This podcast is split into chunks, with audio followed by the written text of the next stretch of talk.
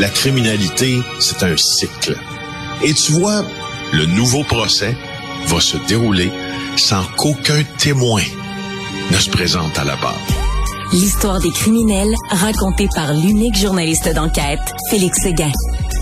Alors Félix, euh, on sait que tu es un grand amateur de chansons, un grand amateur de musique. Je rappelle, hein, lorsqu'on a appris le décès de Leonard Cohen, euh, toi et moi, on s'est retrouvés par hasard devant sa maison en face du parc euh, des Portugais sur le boulevard Saint-Laurent. On est tout de suite, on a été attirés là comme par un aimant, toi et moi. hier, tu te sentais comment? Ben, en fait, j'avais cette, cette même impression qu'une euh, grande partie des Québécois de perdre quelqu'un qui était une forme de monument ou un grand frère ou un petit mmh. frère ou euh, mmh.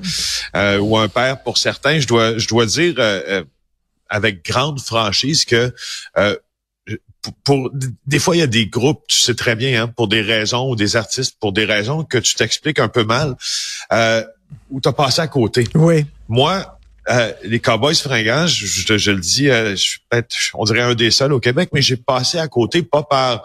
Euh, non, non, mais il y a des groupes des fois... bon, tu sais, des fois, t'es pas là quand le train passe, puis il est trop tard pour embarquer. mais, mais tu connaissais quand même leur grande tune, ah, c'était immanquable de ne pas entendre des Cowboys fringants. C'était un peu, tu sais, dans les années 70, c'était beau dommage.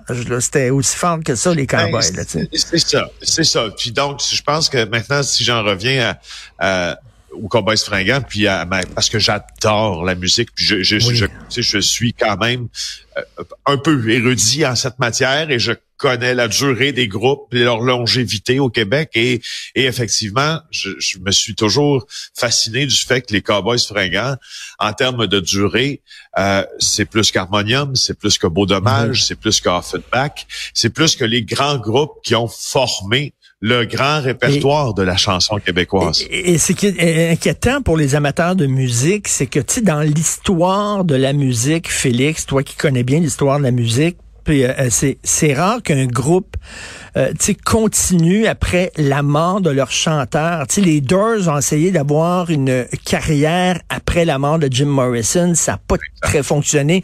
In Excess a essayé d'avoir une carrière après la mort de leur chanteur et ça ça pas vraiment... Dead aussi ont essayé la même chose. C'est ça, donc on, mais on espère que les Cowboys vont quand même continuer, euh, mais tu sais, c'est certain que ça va être difficile d'imaginer les Cowboys sans Carl Tremblay. Mais bref, euh, euh, écoute, ça, ça a touché beaucoup de gens. Autre chose qui m'a touché, mais là, pas, pas, pas à me donner les larmes aux yeux, mais me mettre en calvaire, c'est quelques journées, quelques jours avant euh, les révélations du bureau d'enquête sur l'Office de consultation publique de Montréal, euh, euh, y a, ben, on demandait, Madame Isabelle Beaulieu demandait une augmentation de budget.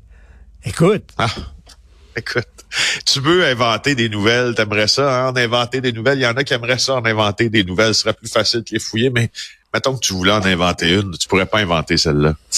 Alors oui, l'OCPM demande encore plus d'argent à la ville de Montréal. On a pris ça au budget hier.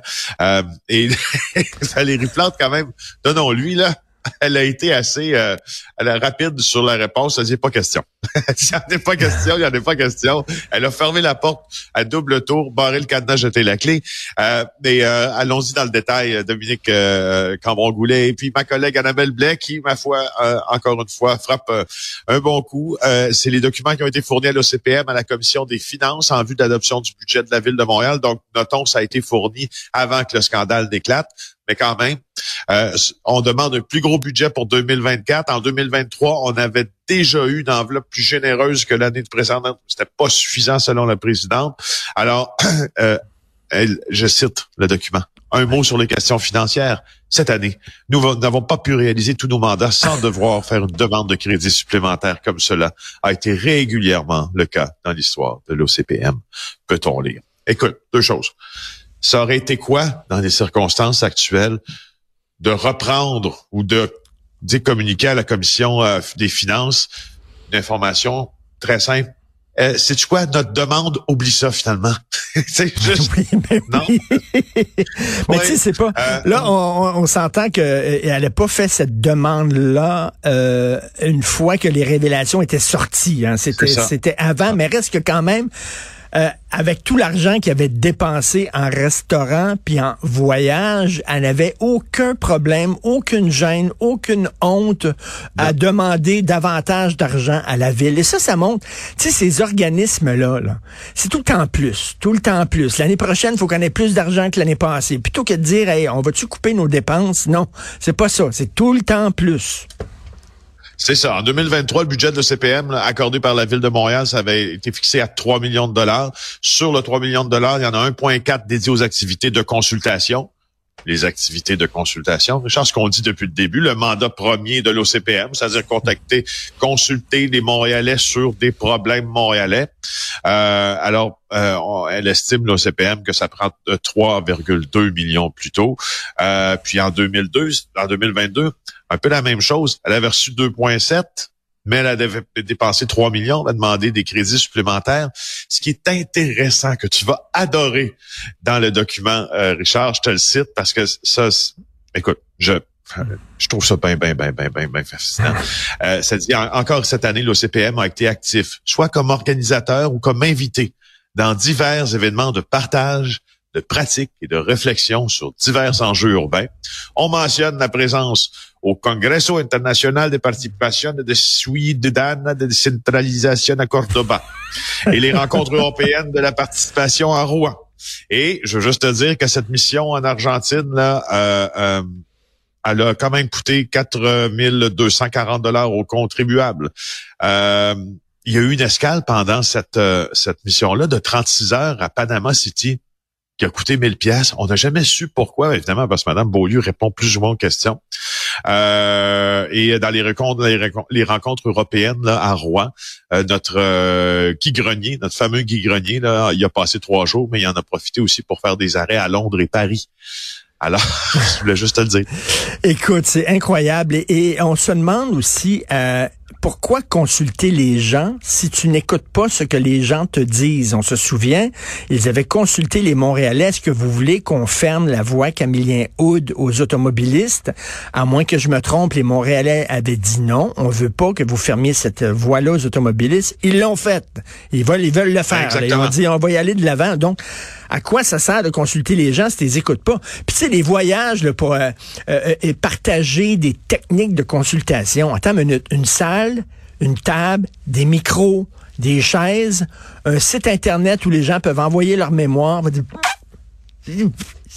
Faut-tu vraiment que tu voyages à travers le monde pour savoir comment faire des consultations publiques? Oui, oui, oui, oui. Puis il y a ça, puis il y a ce que il y a ce que tu dépenses à travers le monde, puis il y a les raisons pour lesquelles tu dépenses l'argent à travers le monde. Notamment Guy Grenier.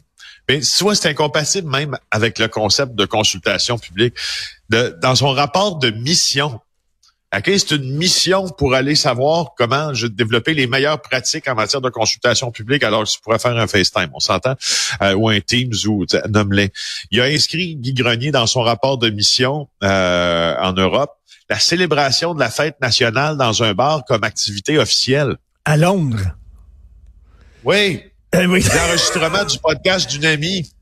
Hey, ça, ça fait partie de la mission de l'Office de consultation publique de Montréal, ça. Ouais, exactement. Alors, euh, puis tu vois. Euh, mais tu vois, c'est pour ça, que tu sais, euh, c'était le budget, c'était le, budget de Dominique Olivier hier qui a été présenté. C'est elle qui a concocté ce budget-là.